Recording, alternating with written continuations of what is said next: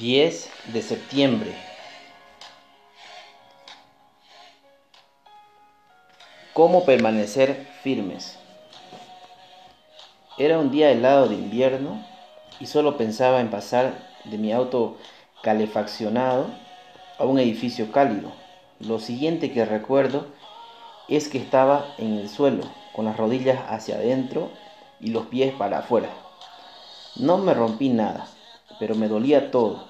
El dolor fue aumentando y pasaron semanas antes que volviera a sentirme bien. ¿Quién no se ha caído alguna vez?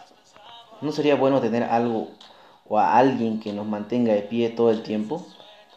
Aunque en sentido físico no hay ninguna garantía de que no nos caigamos, sí hay una persona que está de pie y dispuesta a ayudarnos en nuestro desafío de honrar a Cristo en esta vida y prepararnos para estar firmes y gozosos ante Él en la vida venidera.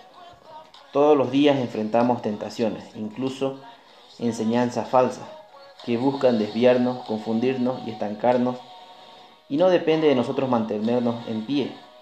Qué alentador es saber que cuando nos callamos en lugar de hablar enojados o optamos por la honestidad en vez del engaño, o decidimos amar en lugar de odiar, o escogemos la verdad en vez del error, experimentamos el poder de Dios para seguir en pie. Judas 24.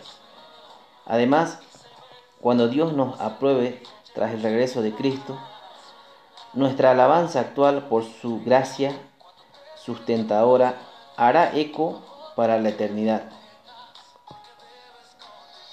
Padre, gracias por cuidar constantemente de nuestras almas. Que tengas un lindo día y recuerda, vestidos de su justicia sola, sin mancha, para presentarnos ante el trono.